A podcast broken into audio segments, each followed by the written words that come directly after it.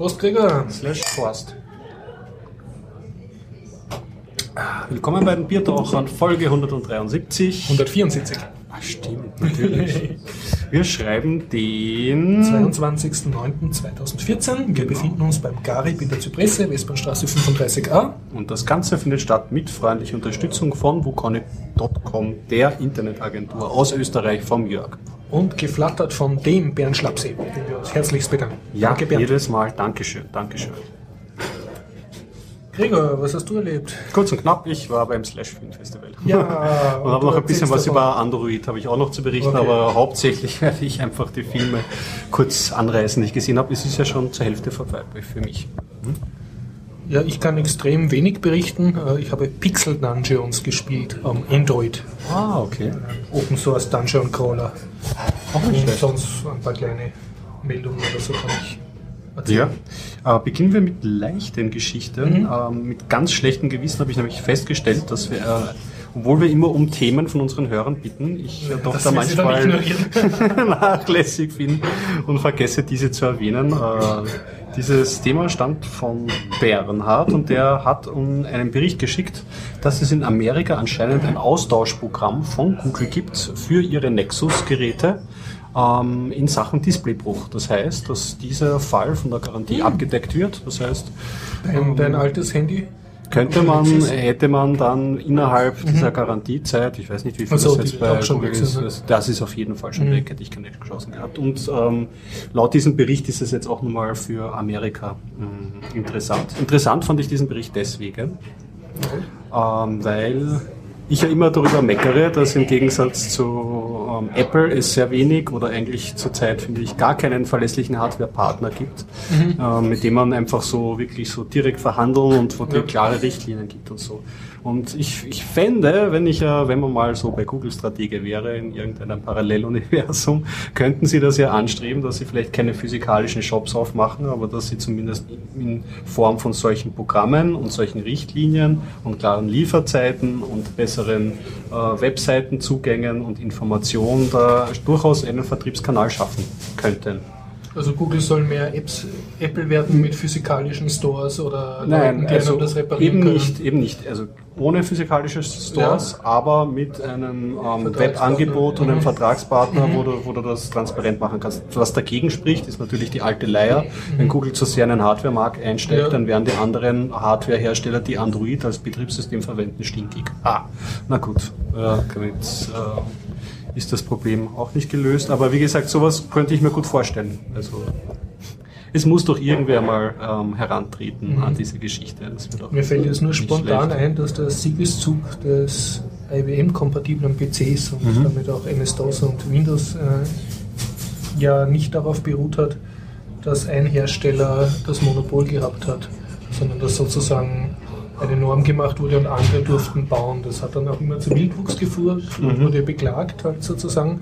Aber es hat für das Ökosystem PC war das das Entscheidende und das Ökosystem Apple war ja immer klein, also wenn du jetzt Ja. auf Desktop gehst, weil die halt die Kontrolle über ihre Hardware gehabt haben.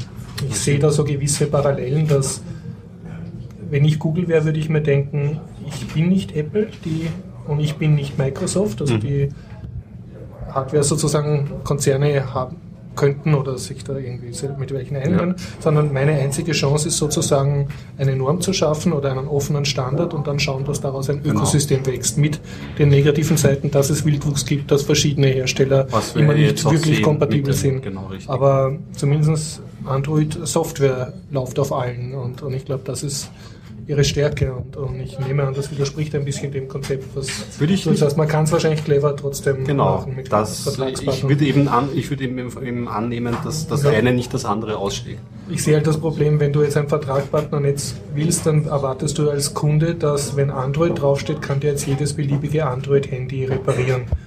Und das würde aber dann sehr viel Hardware-Normungen Das äh, wiederum würde ich ne? gar nicht dingen. Mir. Mir, mir, mir, bei mir muss es gar nicht Google sein oder so, Mhm, weißt du, wenn es Asus machen oder Ja, ja, ja. Aber wenn ich einfach so einen Kontakt hätte und dann nicht, äh, ich bin ja gerade gebranntes Kind irgendwie, äh, weil ich ja diese iBroke ähm, Versicherung, diese Displaybruchversicherung beim Händler hatte, mhm. eben beim D-Tech und der eingegangen ja. ist und jetzt einfach in der Luft hängt. So. Okay. Und da hätte ich einfach einen direkten, verlässlichen Hersteller, mhm. der auch klare Richtlinien und das Ganze anbietet. Und bis jetzt, ich meine, wenn man sich da zum Beispiel auch im Businessbereich umschaut, die ganzen Dell-Geschichten und so, das ist mhm. sowas von Endconsumer feindlich gemacht. Mhm. Die wollen eigentlich nur ihre Administratoren in den Kauf unseren Müll und ja, genau, belästige uns nicht mehr, du Konsum. Ja, genau, du, du Einzel. Du bist so klein wie eine Ameise. Genau, du bist nicht würdig. Ja, ja, ja. Also irgendwas könnt ihr für den Consumer da als Gegenangebot geben. Und es muss nicht so abgeschlossen sein wie Apple, auf jeden Fall nicht. Ja. Ähm, ja. Und zu Android hätte ich noch eine kleine Sache noch mhm. zum Anschließen, ähm, weil es mir heute aufgefallen ist, bin ich über eine Geschichte gestolpert. Mhm. Lass mich mal kurz im, im Pocket nachschauen. Ja, es kommt ja in diesen Herbst, irgendwann glaube ich äh, Oktober oder September, ah, na, September ist ja schon fast vorbei, Oktober oder äh, noch später diesen Jahres, mhm. ähm, kommt eine neue Android-Version raus, die Android-Version L. Und da ähm, hat jetzt äh, Google verlautbart, sie möchte mehr Datensicherheit und deswegen wird sie die, äh, eine Verschlüsselung einführen der Daten durchgehend jetzt. Mhm. Aber jetzt anscheinend, das ist aber auch etwas, was mir, mir nicht klar ist, auch in einem Artikel gelesen, war das jetzt schon äh, manuell möglich, Verschlüsselung einzuschalten, soll jetzt per Default ähm, die Verschlüsselung eingeschaltet werden. Das ist halt offene Fragen, jede Menge, mhm. weil man muss sich anschauen, ist das ähm, Teil des AOSCP-Projekts, das heißt ähm, Android Open Source Projekt, weil Verschlüsselung, die ist irgendwie von Ihnen proprietär nicht einschaltbar mhm. ist, ist jetzt oft so viel wert wie ein Versprechen von Google ja, ja, und, und Versprecher, genau. Also da muss man sich noch viel anschauen. Was ich positiv aus dieser Story ähm, schöpfe, ist, dass Verschlüsselung und ähm, Sensibilität, Datensensibilität jetzt mehr zum Thema wird, ist keine schlechte Sache per se. Muss man schauen, was dahinter steckt. Hm. Tut mir leid, dass ich jetzt geistig nicht ganz auf der Höhe bin. Äh, das Hörerthema ja, Bernd hast du? Genau, schon? das war das ne, Nexus oh, das Display, okay. Displaybuch-Thema. Ja. Ja. Was kann ich erzählen?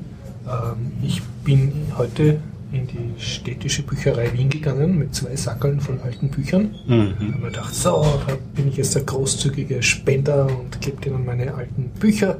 Die freuen sich dann, weil das haben sie schon einmal gemacht. Okay. Und dann haben die immer gesagt, nein, sie nehmen keine Bücherspenden an. Und ich habe mir gefragt, ja, und wie schaut es mit den kleineren Filialen aus? Ich war in der Hauptbücherei. Und haben gesagt, ja, das entscheidet jede Filiale allein, aber sie haben mir angedeutet, dass die genug Bücher haben. und okay. war ich dann ein bisschen enttäuscht, aber es gibt ja zum Glück in Wien die offenen Bücherschränke. Zum Beispiel eins beim St. Anna Kinderspital. Mhm, und unten eins beim Margaretenplatz. Genau. Und die, dort habe ich dann meine Bücher hineingefüttert. Sehr gut, sehr gut, sehr gut. Ja. Es gibt kein, gar, kein Wiederaufnahmeprogramm so für die Büchereien anscheinend. anscheinend bist du vorher, hast du es vorher einfach auch so ja, das war jetzt aber schon ein oder zwei Jahre her. Da bin ich mal mit einem Sackel Bücher hin und der hat sich riesig gefreut, der Beamte. Und da hat er mal gesagt, ja, also sie schauen halt nach der Qualität, wie zerschlissen die Bücher sind. Und mhm. wenn sie noch gut in Schuss sind, dann sortieren sie es ein in ihren Computer und sind dann entclaimbar. Habe ich dann auch geschaut, habe ich dann meine eigenen Bücher auch gefunden in dem Regal. Und wenn sie ein bisschen zu schlecht sind oder sie zu viele Exemplare davon haben oder es halt aus irgendeinem anderen Grund nicht passt, dann legen sie es auf so einem Tisch. Ähm, vorne bei der Garderobe und die zur freien Entnahme. Ah, aber das war jetzt auch so eine Art freier Bücher. Aber das war jetzt also nicht einmal das mehr. mehr. Interessant. Das E-Book kommt. also ich interpretiere das halt so, dass, äh, wie soll ich sagen, dass sie zu viel Angebot haben. Ja, dass so zu viele Leute sich da oder dass Weil jede, jede Bücherei haben. muss ja irgendwie auch ankaufen Bücher. Ne? Mhm. Es ist ja nicht so, dass die das gratis kriegen von den Verlagen oder ich schätze mal, dass sie das nicht gratis kriegen. Ne? Und ähm, ja, keine Ahnung. Vielleicht haben sie auch schon Platzprobleme oder so. Möglicherweise das. Man schaut nicht dahinter. Man schaut, aber es war für mich ein Zeichen von, wir haben dich nicht nötig. Und mhm. ja. Also keine, keine Bücher für die Bücherei. ja, zum Hauptbücher. Ja. Hm. Ja, ich kann berichten vom Slash Filmfest. Ja. War ich jetzt ähm, zwei Tage hintereinander und habe jetzt schon fünf Filme gesehen darauf. Also jede Menge. Ich werde mich kurz halten und werde mal gleich frisch von der Leber weg ähm, vom ersten erzählen namens Housebound. Ähm, das war, glaube ich, eine Neus ein neuseeländischer oder australischer Horrorfilm, das weiß ich mhm. nicht mehr. Ich glaube neuseeländischer. Und war ein netter Einstieg, jetzt nicht der beste Film davon. Mm, es hat davon gehandelt, dass ähm, eine ähm, junge Frau, ähm, eine mhm. aufwachsende Jugendliche.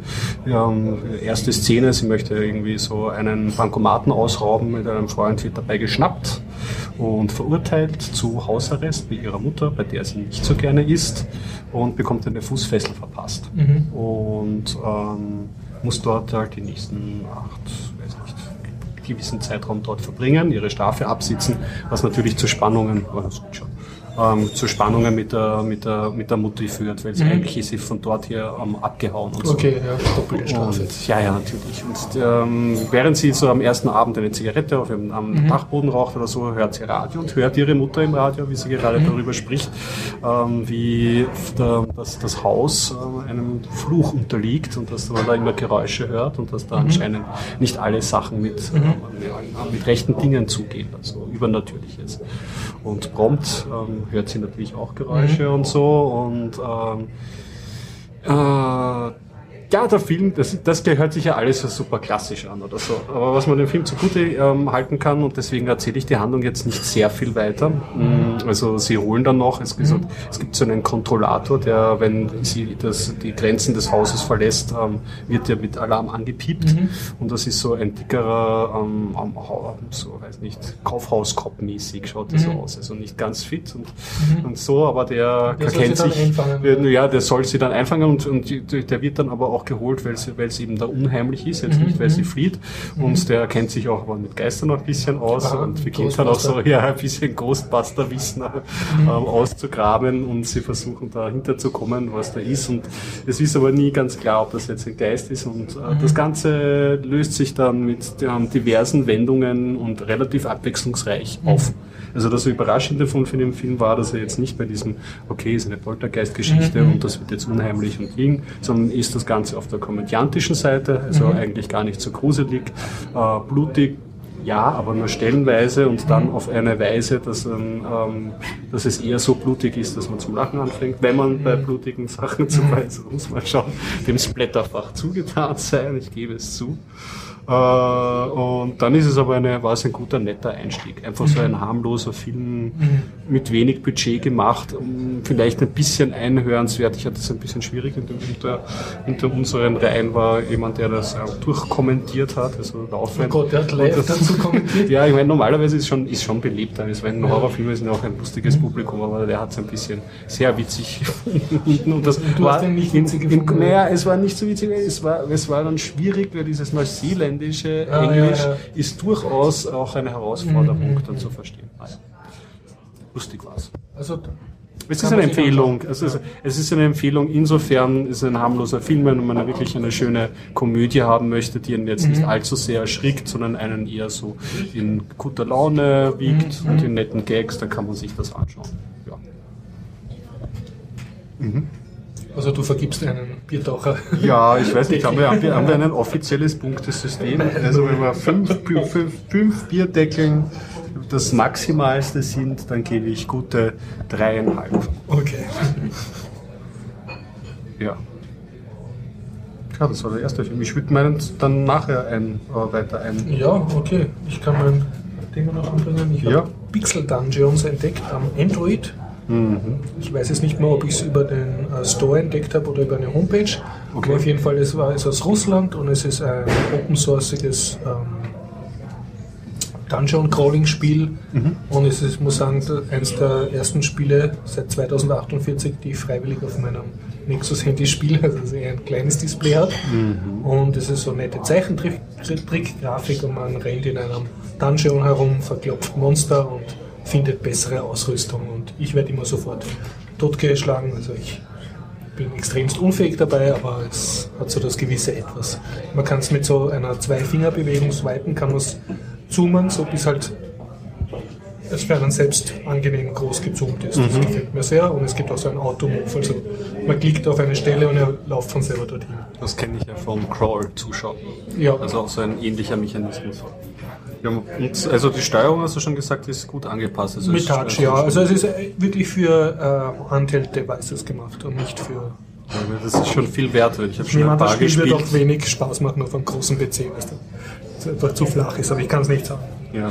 Und ähm, Leveln und so ist alles ganz normal. Also man kann aufsteigen in den verschiedenen Fähigkeiten oder. Ja, also du kannst, du musst am Anfang eine Klasse äh, aussuchen, aber am Anfang hast du nur eine und die anderen musst du erst freispielen. Aber da ich so unfähig bin bei dem Spiel, habe ich das bis jetzt noch nicht geschafft.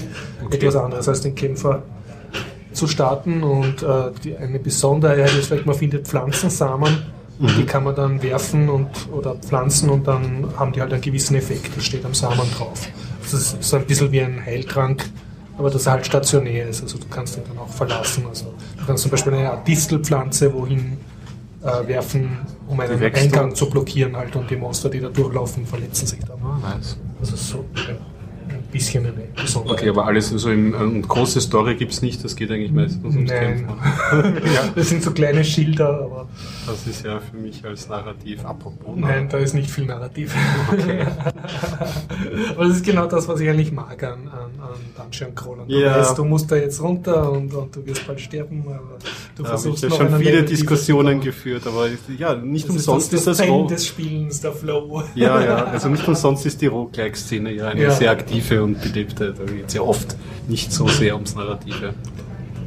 Ja. Ja, ja. ja. Äh, apropos Narrativ, da kann ich ja voll ins hm. Gegenteil einsteigen, nämlich in fast keine Mechanik, nur Narrativ. Mhm. Ich habe mir das letzte Humble Bundle angeschaut, äh, mhm. äh, nicht angeschaut, gekauft. gekauft ja, sehr gut und habe sogar über dem Durchschnittspreis diesmal gezahlt, weil ich heiß auf ein ganz bestimmtes Spiel war. Ja. Ähm, also hast du das so, sozusagen freigeschaltet? Ja, genau. Man ja. es gibt ja verschiedene Stufen ja, ja. und da gab es eben, Average-Preis war glaube ich 7 Dollar oder so und wenn man 10 Dollar gezahlt mhm. hat, dann hat man noch ähm, Prison Architect oder irgendein Spiel noch dazu bekommen.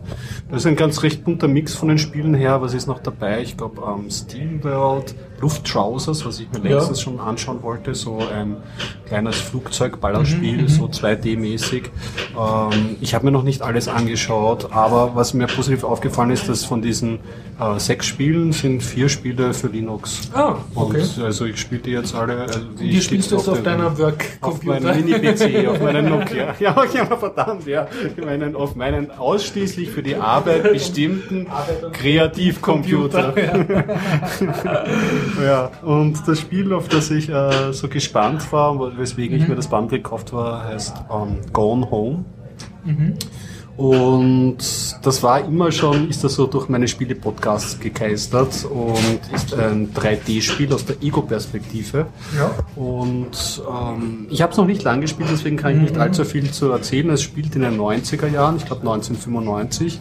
Du hörst, wenn du das Spiel startest, so ähm, einen Anrufbeantworter, glaube ich, wie du ähm, zu Hause anrufst mhm. oder so, und auf den Anrufbeantworter sprichst und sagst, du kommst jetzt nach Hause und ähm, freust dich schon total, die Familie wiederzusehen und dann mhm. kommst du ins Haus an und da nimmst du mal das Haus zu und du sperrst auf und ähm, du gehst durch, ein bisschen durchs Haus und kommst drauf, dass da ist keiner. Mhm.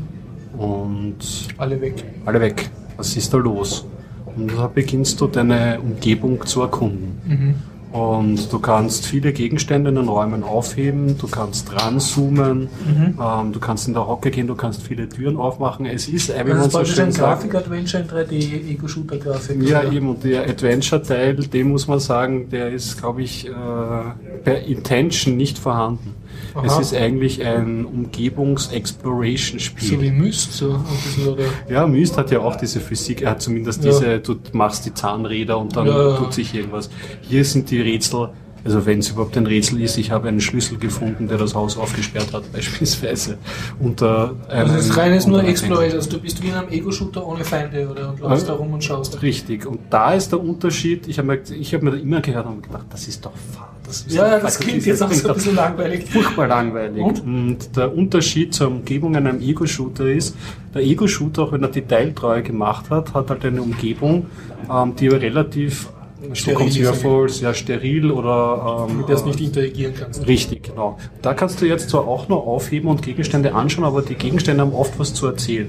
Mhm. Du findest Notizbücher natürlich, was zum Lesen von deiner mhm. Schwester. Du findest aber zum Beispiel auch ein Mixtape, das deine Schwester für dich zusammengestellt mhm. hat, das du einlegen kannst. Diese, Du siehst zum Beispiel im Fernschauraum hast du einen Fernseher und siehst auf einmal, äh, Also die haben sich passt dir sozusagen das Narrativ zusammen. Richtig. musst es nicht in einer linearen Wurst Es ist wie ein 3D-Bilderbuch, das- wo du dir die Geschichte okay. zusammenbauen kannst durch diese Gegenstände, die du Jeder findest. Stein kann eine Geschichte erzählen. Ja, ja, ja, ja, richtig. Ja, also okay, du kommst okay. Mhm, dann drauf, dein Vater ist Autor und hat irgendwie äh, so Science Fiction oder so Mhm. fantastische Romane über JFK geschrieben Mhm. und ähm, zum Beispiel im Fernsehraum liegen die Videokassetten verstreut Mhm. und dann kommst du drauf, okay, jemand hat sich da die X-Achsen, äh, X-Akten, äh, X Akte X, diese Serie, ähm, staffelweise aufgenommen Mhm. und das dürfte anscheinend also auch mit diesem zeitlichen Kontext sehr schön gezeigt. Und ich bin jetzt dabei, habe es jetzt nicht lang gespielt, halbe, dreiviertel Stunde Ja. und kann sagen, dass es jetzt schon sehr schön ist.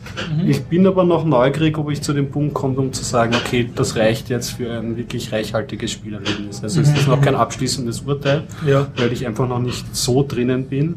Aber ich bin neugierig, ob mich dieser Zauber jetzt auch erreicht oder ob ich sage, okay, naja, das ist die Grenze für mich, hier hört das Spiel für mich auf und ähm, mal schauen, was das alles hergibt.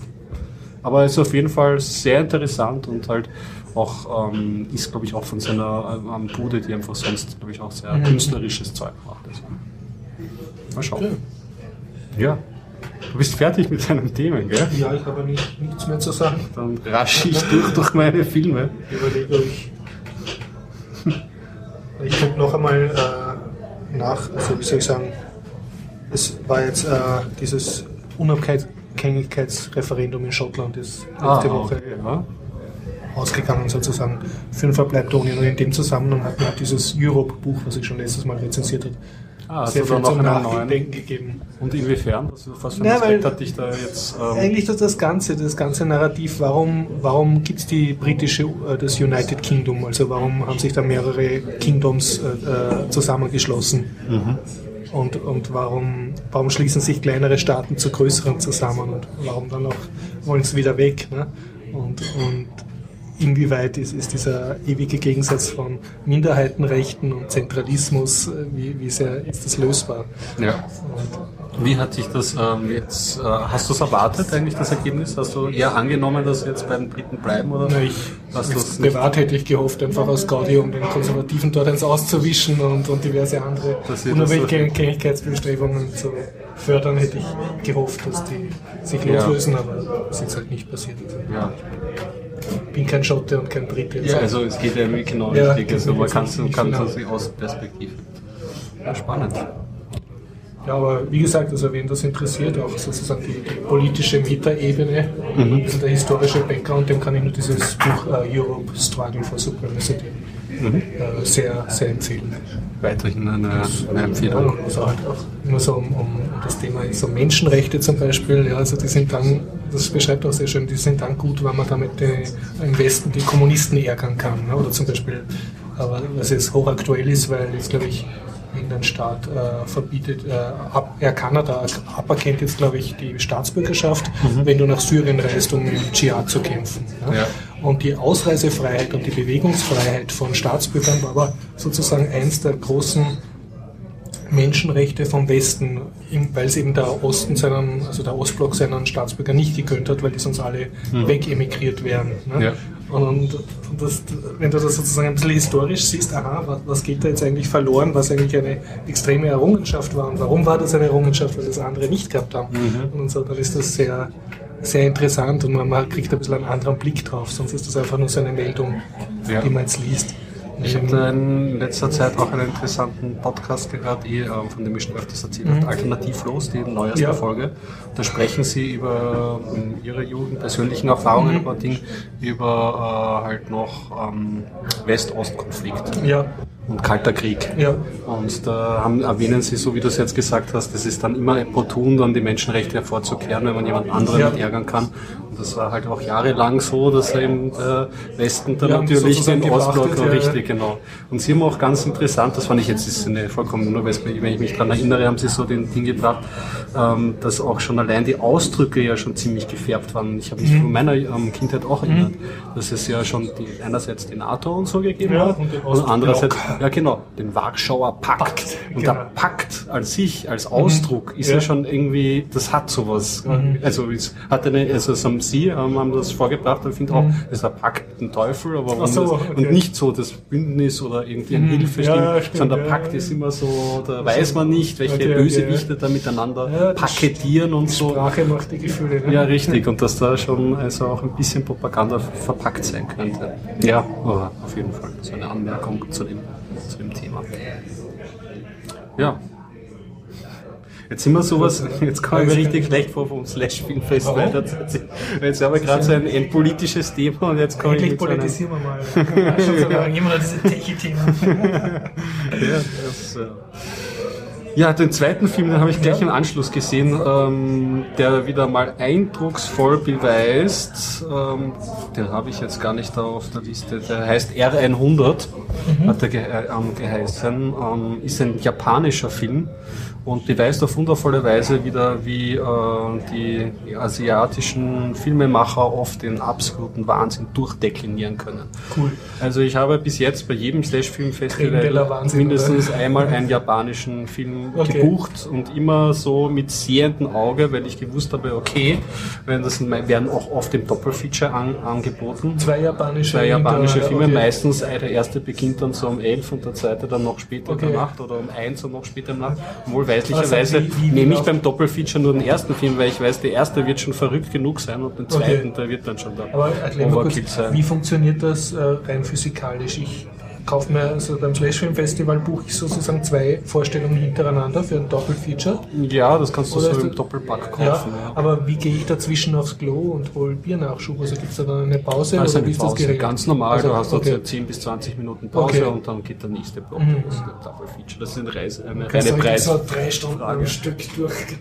Es gibt Leute, die drei, vier Filme hintereinander schauen pro Tag. Ja. Oder die sagen, wenn ich jetzt zum Beispiel letztens auch, äh, wenn man dann jemanden trifft und Mhm. hat der einen, einen, einen Film ausgelassen dazwischen, dann kann man, wenn man nah genug wohnt, nach Hause gehen, sich nochmal kurz ausschlafen vielleicht oder eine Stunde aufs legen und dann wieder zurück ins Kino gehen. Also man bekommt da Okay. schon eine ziemliche Weggeroutine rein.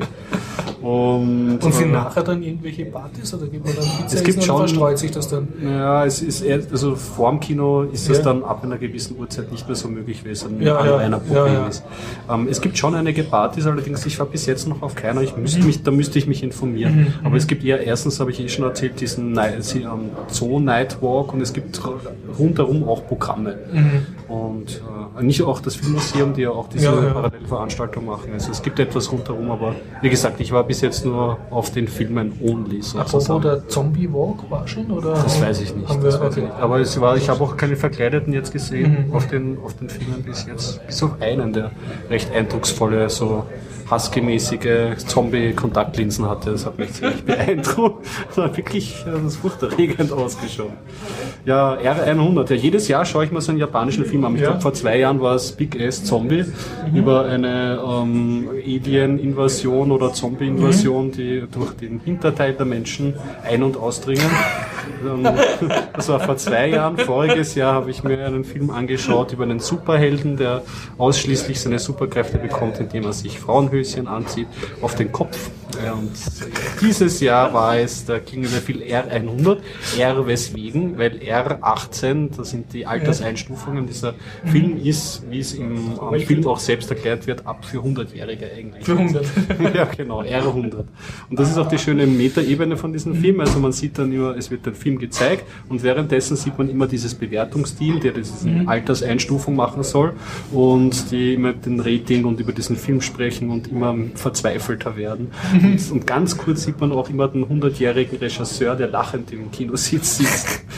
Und ja, was ist, äh, was ist die Handlung? Kurz und bündig. Ähm, es geht um einen, einen ähm, Familienvater, der Ja. einen Sohn hat ähm, und zusammen mit seinem, äh, mit seinem Vater, also dem Großvater, den, den Jungen aufzieht. Seine Frau ist im Koma und er ist recht einsam und er beginnt ein recht schlüpfriges Angebot anzunehmen. Er tritt einem Sadomaso-Club bei, der auf folgendem Prinzip beruht.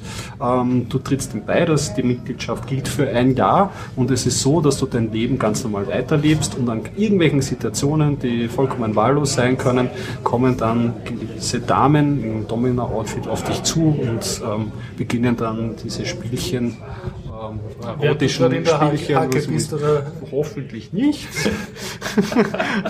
es kann verschiedenes, ein Sushi-Restaurant oder, oder irgendwo im Café, wenn er irgendwo auf der Baustelle geht. Speziellen Nervenkitzel und Richtig ist noch einmal. Das ist wie gesagt, das ist Special Interest, das können nur die japanischen und die asiatischen Filmemacher so du- durchdeklinieren. Und ja, dieses äh, Agreement geht am Anfang sehr gut. Dann wie es halt also so sein ist, Leben wird aufregender sozusagen. wird aufregender, er ist Er dann total. Glücklich, aber Ja. irgendwann gerät das Ganze natürlich, wie es halt so ist, außer Kontrolle.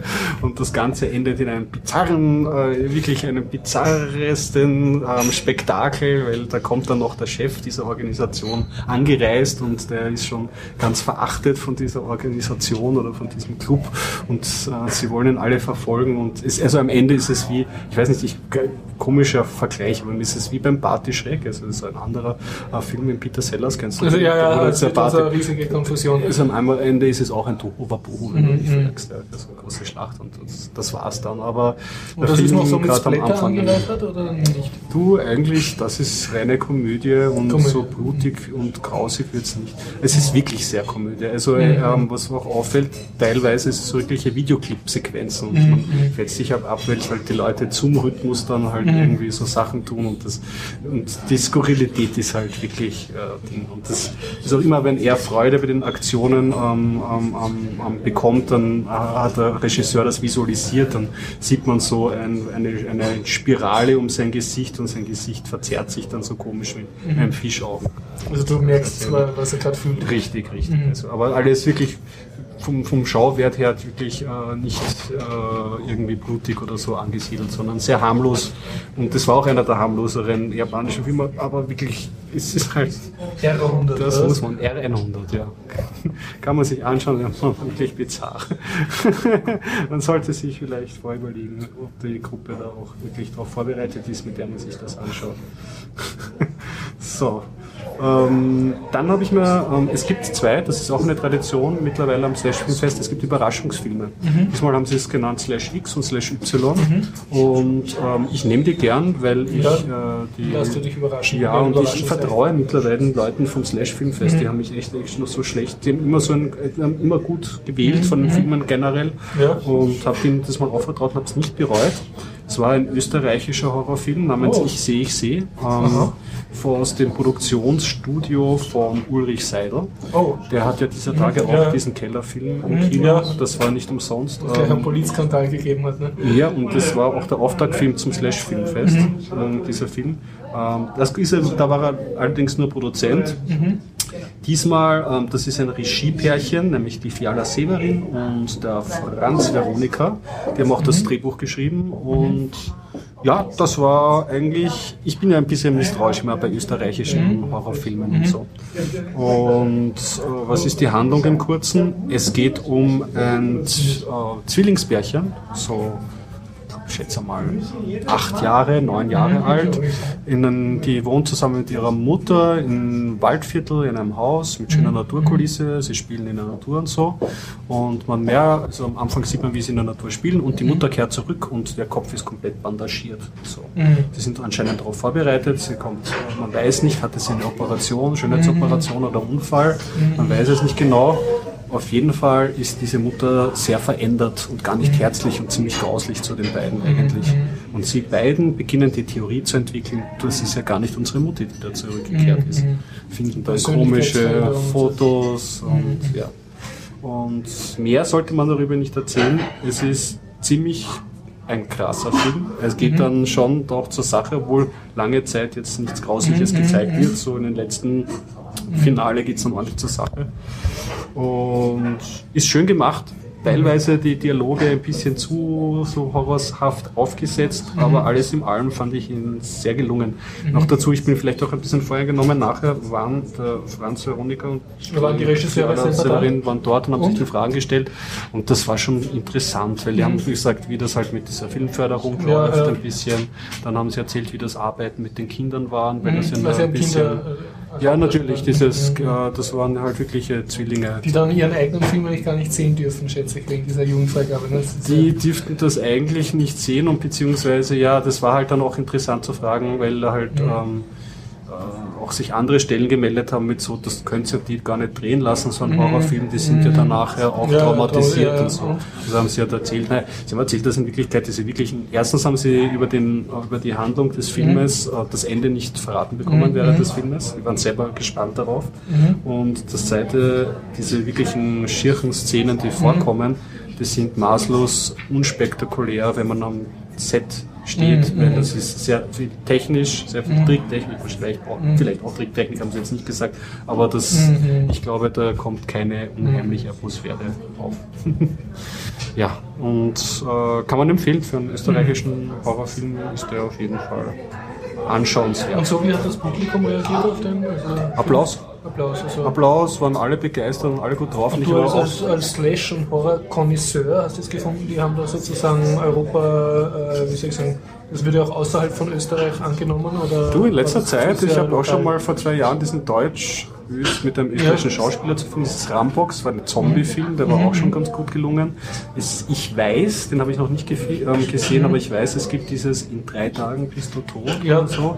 Auch ein österreichischer Horrorfilm, den wollte ich schon letzten, äh, am längsten sehen. Warum nicht, sage mhm. ich. Warum nicht? Auch ähm, Monochrom habe ich jetzt gesehen ähm, hat ein paar Vorschauen zu Fake-Trailern so gemacht, mhm. so à la Rodriguez, mit einer bizarren Story, wo jemand so eine Sonde in den Magen bekommt und dann kommt man draus, dass das, monochrom. ja, monochrom, auch in einem Irre, also die ja. bekommt jemand äh, eine Sonde in den Magen und man kommt drauf, dieser Magen ist ein, eine Tür zu einem, ähm, ah, zu einem, äh, zu einem Nazi-Deutschland, man kommt dann raus und sieht dann so einen Nazi, im, im, im Bauch. Ja, im Bunker, da sieht man dann so, so ein Nazi-Scherge auf, auf auf, die Kamera zukommt mhm. und sagt, was ist da los, warum kommt da eine stählerne Schlange aus ihnen raus?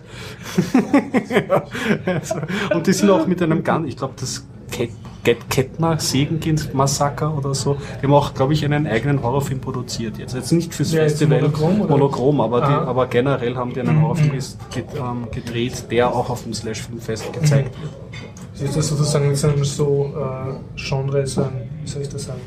Ein ritualisiertes Genre, dass sich da junge Regisseure oder austoben können?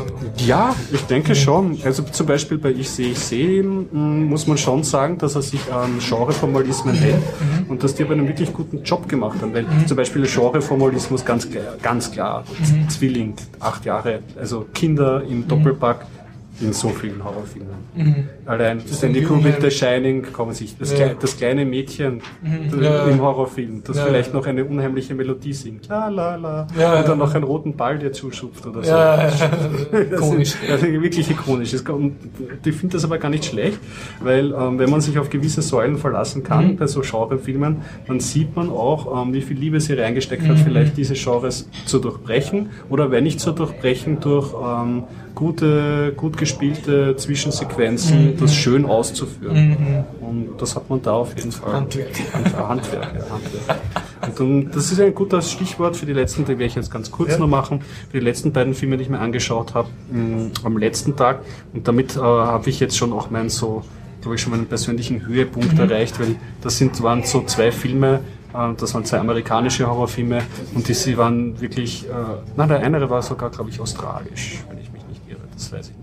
Aber der eine war ein amerikanisch und die waren wirklich so Genre klassisch, mhm. aber mhm. wirklich gut gemacht. Mhm. Der eine hat geheißen ähm, Oculus und ist eine klassische, ähm, es gibt einen bösen Spiegel, und da ist, sind unheimliche Gestalten drinnen und die Besess, ähm, die Leute, die dazu mit diesem Spiegel zu viel Zeit verbringen, werden von dem besessen. Possessed. Ja, possessed. Eine klassische Possession-Geschichte. Und es geht um ein Geschwisterpärchen, eine, mhm. eine Bruder und eine Schwester und die haben schon in der Jugend ihre Familie verloren, also ihre, mhm. ihre Eltern verloren eigentlich, weil der Vater hat sich mit dem Arbeitszimmer da eingesperrt mhm. mit dem Spiegel, ist immer verrückter geworden und die äh, Mutti war dann nach einiger Zeit auch nicht mehr ganz sauber mhm. im Oberstübchen und hat ganz furchtbar geendet und es wird dann vorgespult, weiß ich nicht, zehn mhm. Jahre später, sie ist 22 und er ist 21, sie ist ganz gut weggekommen, hat einen guten Job, er, er war im Irren, nicht im Irrenhaus, aber in Behandlungen psychiatrischer mhm. und sie treffen sich wieder und sie hat den genialen Plan, man könnte doch diesen Spiegel, der nicht zerbrochen wurde, weil diesen Spiegel kann man nicht zerbrechen, Mhm. weil bevor man ihn zerbrechen kann, wird man von dem besessen und man haut Mhm. daneben, er schützt sich auf jeden Fall selber, dieser Spiegel. Ähm, wir können doch diesen Spiegel ähm, kaufen für kurze Zeit oder halt bei einem Kunsttransfer nimmt sie Mhm. sich den Spiegel kurz, wieder in das Original Elternhaus hängen und dann dort eine komplizierte Apparatur bauen, nämlich einen, ein großes Gewicht mit einem Hammer, das mit einer Schaltuhr, genau, mit einer Schaltuhr ähm, das Gewicht loslässt, dass dieser Spiegel zertrümmert wird und Mhm. überall Kameras mit verschiedenen Stromquellen und ähm, Essen, damit sie dann irgendwie, also sie hat sich dort voll eingerichtet und Auf, auf Spiegel kaputt genau, machen. diesen, wir okay. müssen diesen Spiegel kaputt Lass mich machen. raten, es funktioniert nicht so ganz. Es wird sie auf jeden Fall Weil der Film schwierig. wäre sonst extrem Ja, schnell aus. ja, genau, clear, fertig. Clear. Ach, hätte ich mir das gewünscht, wäre so ausgegangen.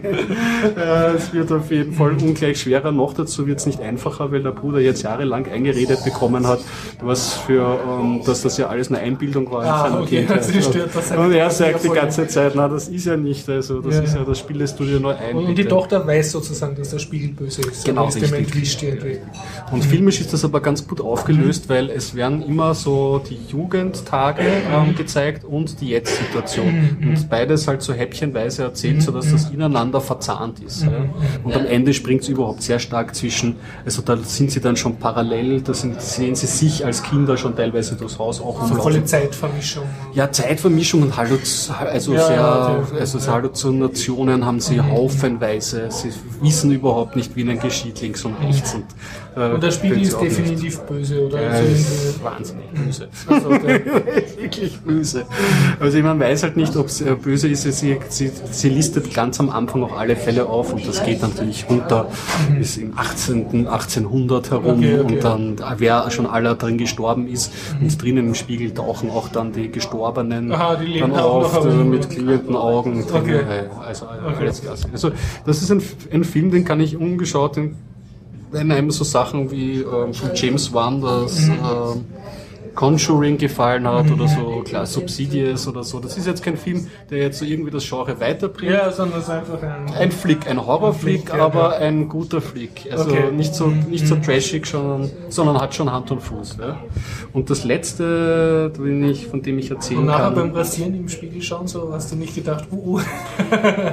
also das war, ich habe ich hab die gestern Abend gesehen und ich muss sagen, in Kombination mit dem zweiten Film habe ich durchaus auch äh, ja, durchaus Impact auch gehabt. Also ich bin ja nicht leicht zu erschrecken, aber der zweite Film, ähm, das war nämlich von einer Regisseurin und da hat der Veranstalter ähm, vom Slash Filmfest äh, auch so Eröffnungs-, äh, ein, einweis, einführende Worte noch gehalten und so und hat gemeint, ja, vielleicht kommt es noch ihm so vor, aber wenn Regisseurinnen am Werk sind, dann sind die Fantasien fast noch, ähm, Noch bizarrer und böser, als man das ähm, sich so von männlichen. Genre-Regisseuren gewohnt ist. Und der nächste Film heißt Babadook, Babadook, Babadook. Ja. Und ähm, das ist der Name eines Kinderbuchs. Es geht um eine alleinerziehende Und ähm, das Einwerfen, klingt so ein bisschen wie im Hobbs eine Firma, das Badadu. Badaduk. Badaduk. Badaduk. Ich kann gleich aufschlüsseln, das Badaduk ist das Geräusch, was man, wenn man auf, auf, auf eine, auf eine, ja genau, eine Tür anklopft. Badaduk. Es wird, es wird dir eindrücklicher, wenn du den Film siehst, da wird das Okay. auch mit dem Sounddesign. Ja. Okay, es geht um eine sehr eine alleinstehende Frau, der ähm, mit einem Kind, ähm, das Kind tragische Vergangenheit, ist an dem Tag zur Welt gekommen, wie der Vater gestorben ist, am Weg zur, zur Geburt irgendwie. Sie ist sehr überarbeitet, arbeitet in einem Altersheim. Ähm, und der Junge ähm, spricht immer seltsame, komische Sachen. wie Ich werde die, dich, Mutti, beschützen vor den bösen Monstern und baut immer so ähm, Armbrüste und, und so Wurfkatapulte und wird von der Schule oft verwiesen, weil die kann halt keine, es ist ja nicht erlaubt, dass man da sich Waffen baut an der Schule. Ja. Okay. Und er rüstet fest halt auf so, ja, ja, ja, er rüstet recht ähm, fest auf. Ja. Und eines Tages, ähm, eines Abends, wie es halt zu sehen, lesen ein Kinderbuch, zieht es, ähm, ähm, hat er irgendwie äh, ein, die Auswahl frei und zieht ein Buch ähm, aus, dem, aus dem Bücherschrank und das nennt sich eben der Babadook. Und die Mutti schlägt das auf und da ist schon bei den ersten Seiten sieht man so alles in unheimlicher Kohlezeichnung, Grautöne und es geht auch gar keine lieben Zeichnungen, sondern über einen schwarzen Mann mit Zylinder, der durch die Türe schaut und äh, zuerst liest sie noch laut vor und, und bis sie dann immer komischer vorkommt, beginnt sie es leise weiterzulesen und am Ende steht so, naja, und ihr werdet alle sterben, also auf die Art. Eben. Und sie ist halt vollkommen verstört. Okay. Nächste Einstellung, das Kind am brüllend wie am, am, am Spieß weinend, so erschrocken über das Buch und sie beruhigt ihn halt wieder, nimmt das nicht für voll und über die Tage wird das alles aber seltsamer. Sie versucht das Buch dann auch mal zu zerstören, das Buch kommt aber zurück und so. Ja. Und Also erst der Spiegel, dann ist das Buch. ja, richtig. Ja, ja, richtig. Und das alles aber halt in dieser, wir haben ja schon vorher schon von diesen Säulen des Horrorgenres erzählt, von den kleinen Kindern und so, von den, von den kleinen Mädchen und so. Und hier ist es das Kinderbuch, weil Kinderbücher können ja auch, wenn du von alten Märchen anschaust oder so, was sehr Schauriges in sich haben. Ja? Und da haben sie die, diesen Spiel von ähm, Kinderbüchern und ihrer Schaurigkeit, die in ihnen wohnen können, sehr gespielt und das hat sie halt ausgespielt. Und sie hat die größten äh, Horror, weil im, in der nächsten Iteration erzählt ihr das Buch dann ihr, wie sie weiter durchblättert, dass sie selber dann ähm, irgendwie das Kind umbringen wird und den Hund umbringen wird. Also absoluter Horror. Und ähm, mehr braucht man nicht eigentlich erzählen. Das ist dann, ähm, es spult sich alles sehr unheimlich ab. Es ist wunderschön optisch gemacht. Es ist auch der Abspann noch absolut sehenswert, weil da sieht man noch von diesem Kinderbuch die Innenseiten, die schaurig vorüberziehen und so. Und da muss man sagen, auch von der Aussage, von der Aussage her, vom Ende her und auch während dem Verlauf, weil es werden dann, sie, sie bekommt dann auch teilweise so Schlafanfälle und schaut dann ähm, im TV, da sind auch teilweise Horrorfilme reingeschnitten. Man merkt einfach so, die will schon so ein bisschen Richtung, hm, ich weiß nicht Kunst, aber auf jeden Fall etwas Wertvolleres schaffen als so einen normalen Horrorfilm. Ja, genau. Und das hat für mich super funktioniert und war auch wirklich dann so des Nächtens schon auch äh, gruselig. Hast du kein Buch Was mir seltsam, die Spiegel ich habe da noch lange eine Serie geschaut, äh, aber das habe schon, das ist schon ein, ein, eines der Grus, also da kann man wirklich sagen, das hat Gruselfaktor, das gute alte Gruseln. Ich habe jetzt spontan die Idee für den ultimativen österreichischen Horrorfilm. Ja? Eine vergiftete, bosartige Leberkässemmel ja? verwandelt dich ja? zum ähm, abstinenten, ähm, zur libertären Vegetarier. Das ist eine Horror, so schon vielleicht für manche ein Therapievorschlag oder so. Ja, ich glaube, in Österreich wird er absolute Ja, so- Urängste, dreifach Urängste Zumindest bei der Fleischerinnung oder für diesen Ja, armer Gütesiegel. so die irgendwie, Fleischwerbung. Ja.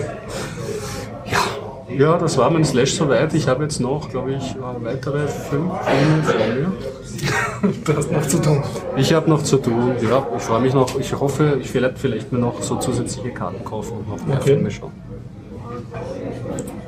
Ja, ich überlege gerade angestanden, was ich getan habe in letzter Zeit, aber mir fällt absolut nichts ein. Dann Jetzt habe ich kein spektakuläres Leben derzeit. ist es Zeit, äh, für diesmal Schluss zu machen. Genau, ja. Nächstes Wir sehen uns nächsten. Montag, genau. wahrscheinlich wieder beim Garib. Und ja, falls Sie spontan dazukommen wollen, 19.30 Uhr, Westbahnstraße 35a. Ja, Außer es ist genau. absolutes Schönwetter, dann sind wir im AKH. Richtig. Schön war's und bis dann.